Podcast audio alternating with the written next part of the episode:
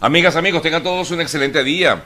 Gracias por acompañarnos. Llegamos ya al final de la semana. Hoy es viernes. Eh, Finalmente llegó el eh, viernes. Estamos a viernes eh, 22 de abril del año 2022. Gracias por estar con nosotros como siempre. Recuerden que nuestro programa es una presentación de, eh, eh, de eh, arroba el mejor aliado puerta a puerta Venezuela. También a nombre de Oliver Suárez para estar asegurados de por vida, arroba eo.ayuda. Y a nombre de la doctora María Trina Burgos, especialista en temas migratorios aquí en Estados Unidos, arroba María Trina Burgos. Gracias amigos por acompañarnos.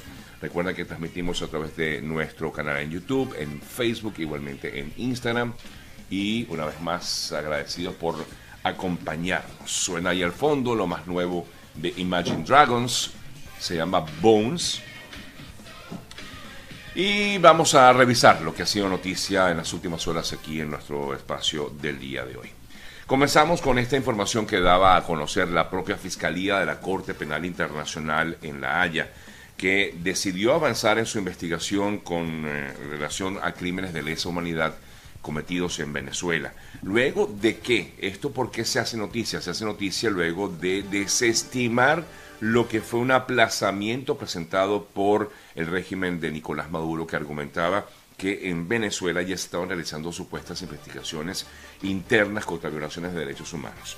Eh, la, digamos, la comunicación la emite la sala de la Fiscalía del eh, mm, señor Karim Khan, porque Venezuela tenía hasta el 16 de abril para presentar a esta fiscalía una documentación que probara que efectivamente estaban realizando investigaciones, avanzando en investigaciones y castigar sobre todo a los violadores eh, de los derechos humanos en Venezuela. Sin embargo, en esa respuesta que presenta en este caso Venezuela no hay nuevos alegatos y por tanto el fiscal Cana explicó en su comunicación que en apoyo a esa solicitud de aplazamiento Venezuela no adjunta ningún material de respaldo, es lo que dice el comunicado y, y más bien se refiere a los eh, informes que ya había eh, presentado previamente a la Fiscalía durante el año 2020, lo que fue el examen preliminar de la situación eh, y, posterior a ello. En respuesta, mm, en la respuesta de Venezuela, suscrita por Félix Plasencia, canciller, se pide a la Fiscalía que se inhiba formalmente la investigación a favor de las actuaciones realizadas por las autoridades competentes de Venezuela.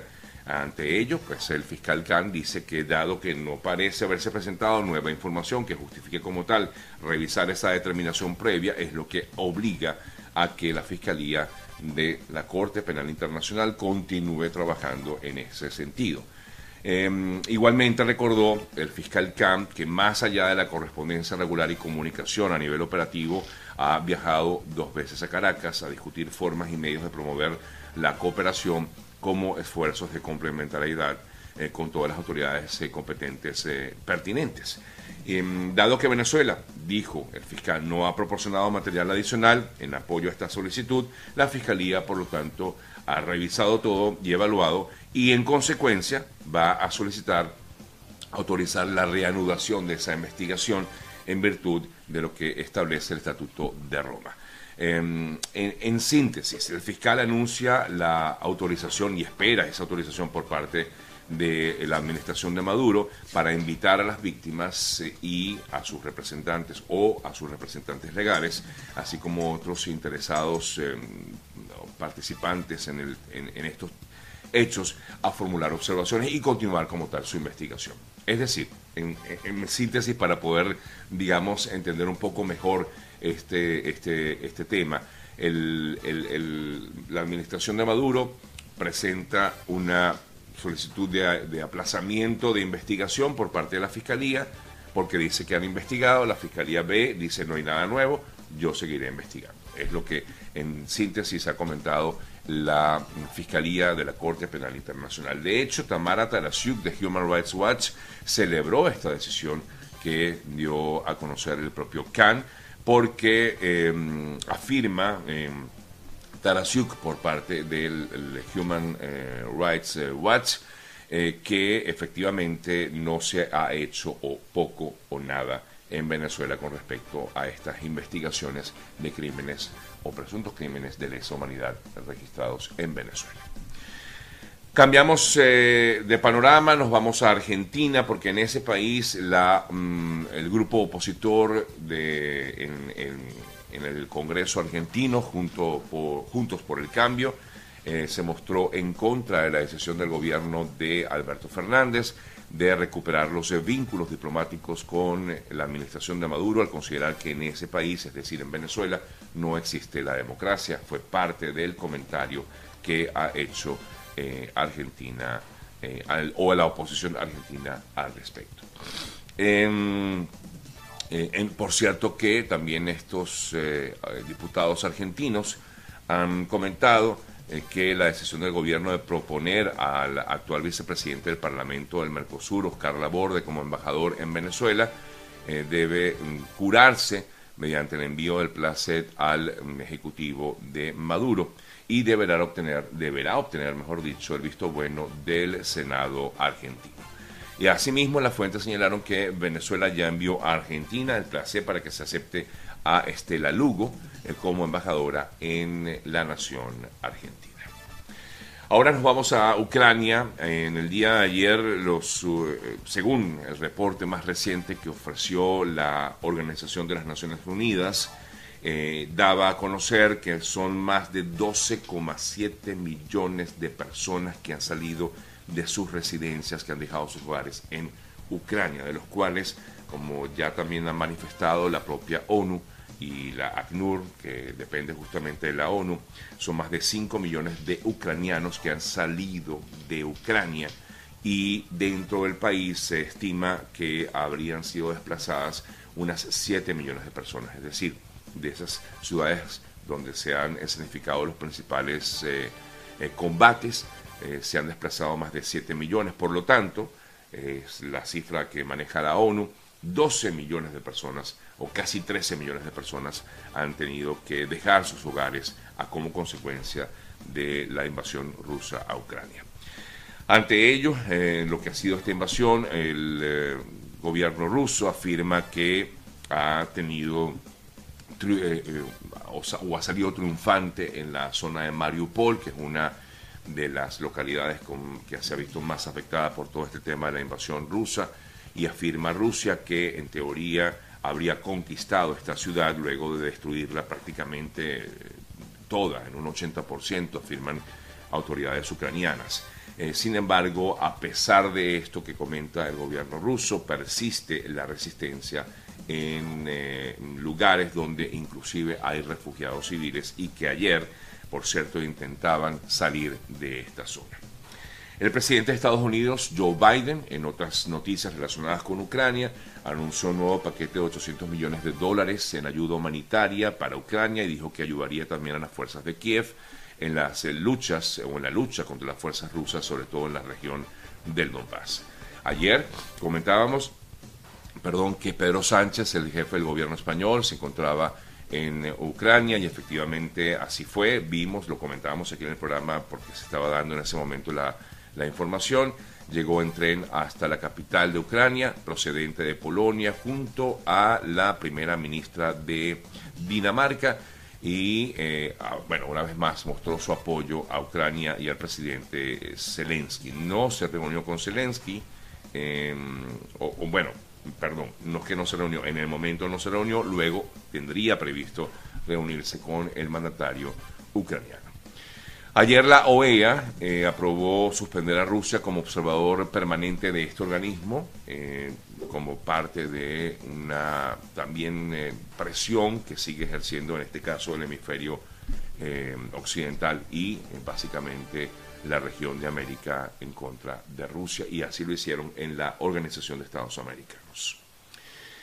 Hablando de América, ayer eh, quizás la noticia más destacada de la región tiene que ver con lo que pasó en Honduras porque las autoridades de ese país finalmente extraditaron al expresidente de esa nación, Juan Orlando Hernández, a Estados Unidos bajo medidas, eh, fuertes medidas de seguridad del expresidente Hernández, esposado y, em, bueno, esposado, llegó pues hacia el avión que lo trasladaría hasta Estados Unidos. Eh, allí lo esperaban incluso agentes de mm, control de drogas eh, de Estados Unidos, de la DEA.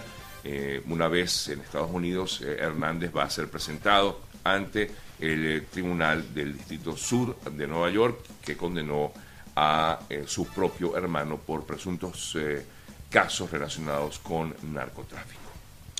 Me voy a Chile. En Chile, bueno, en principio les comento que el presidente, el nuevo presidente de ese país, Gabriel Boric, recibió un piedrazo en el día de ayer durante su visita a la región de Coquimbo. El presidente Boric recibió un piedrazo por parte de un manifestante a las afueras de la gobernación regional eh, frente a la Plaza de Armas de La Serena. Igualmente se pudo conocer que, bueno, no fue herido, mm, pero dijo que si alguien cree, el Boric una vez recibió ese piedrazo, si alguien cree que me puede amedrentar, está equivocado, voy a seguir saliendo de la calle, voy a seguir con mi agenda y mi forma de ser, pero que a nadie le quede duda al respecto, comentaba Boric.